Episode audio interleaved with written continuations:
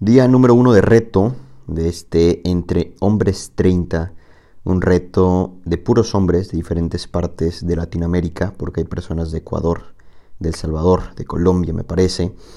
Y, pues estoy contento, ¿no? De pronto desconectarte un poquito de las redes sociales, desconectarte de muchas cosas, cero música que no tenga que ver con a lo mejor con Dios, con que te acerca a esta parte espiritual no poder consumir azúcares, no poder consumir postres, películas, series, música ni redes sociales, ¿no? Un, ascetismo que muchas veces a los hombres nos debería, o más bien nos ayuda y que deberíamos estarlo buscando constantemente, ¿no? El alejarnos un poco de todo para reencontrarnos con nosotros mismos, con nuestra esencia y parte mucho esa perspectiva, esa manera de ver la vida y el porqué del video de ayer, del primero de febrero, de pues finalmente eso es ser un hombre, ¿no?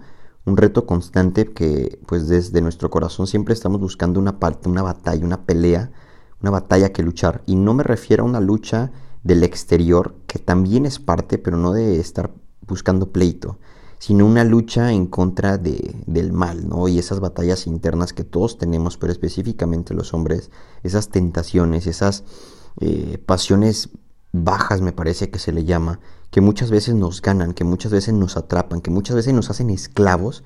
Entonces, hoy es el día número uno. No les había platicado, pero soy líder de un equipo. Estoy a cargo de cuatro o cinco personas, me parece. Apenas me van a mandar la información.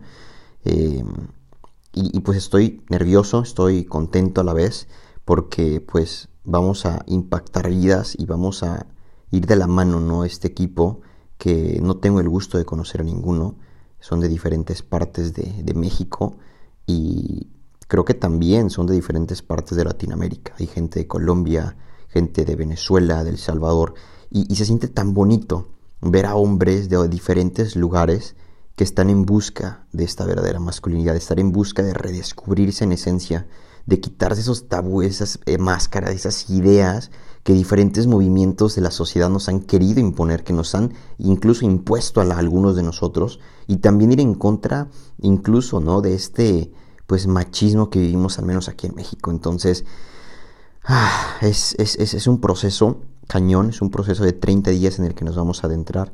No sé qué es lo que vaya a pasar, no sé qué es lo que se vaya a vivir.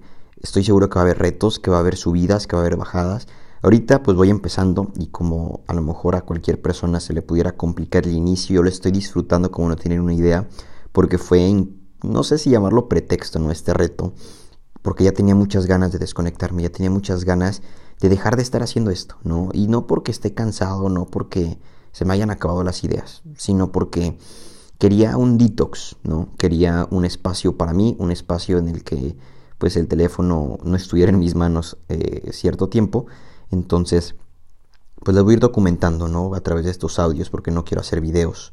Voy a tomar a lo mejor de repente algunas fotos, pero les voy a compartir cómo es que se va viviendo este reto, eh, dependiendo cómo me sienta, dependiendo cómo se, se, viva. No voy cada día, pero no voy a grabar día 1, 2, 3, 4 hasta llegar al 30. Voy a grabar como por partes, 3, 5 episodios a lo mejor, donde les platique cómo va y se los voy a subir todos de golpe en un futuro, ya cuando termine el reto, en marzo, que regresamos oficialmente las redes sociales. Hoy cero Insta, cero Facebook, Twitter, WhatsApp, TikTok. Eh, digo WhatsApp a lo mejor nada más para lo esencial.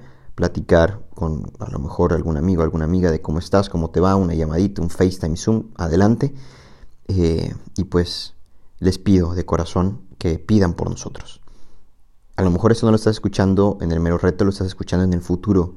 Pero por favor, si en tus oraciones puede estar presente cada uno de nosotros, hombres que estamos trabajando en nosotros, te lo agradeceré. Pero te agradeceré al doble o al triple que pidas por aquellas personas, aquellos hombres específicamente, que son indiferentes, que no les interesa profundizar en su masculinidad, que no se atreven a hacer esas preguntas que posiblemente no tengan respuesta, pero que no dan tampoco el primer paso para cuestionárselas aquellos hombres que se han hecho esclavos de diferentes decisiones. Así que hoy te pongo, eh, pues, en este audio estas palabras, este mensaje, esta petición. Y pues nada, nos vemos en el siguiente episodio de este reto. Un abrazo, cuídate mucho y nos vemos en marzo.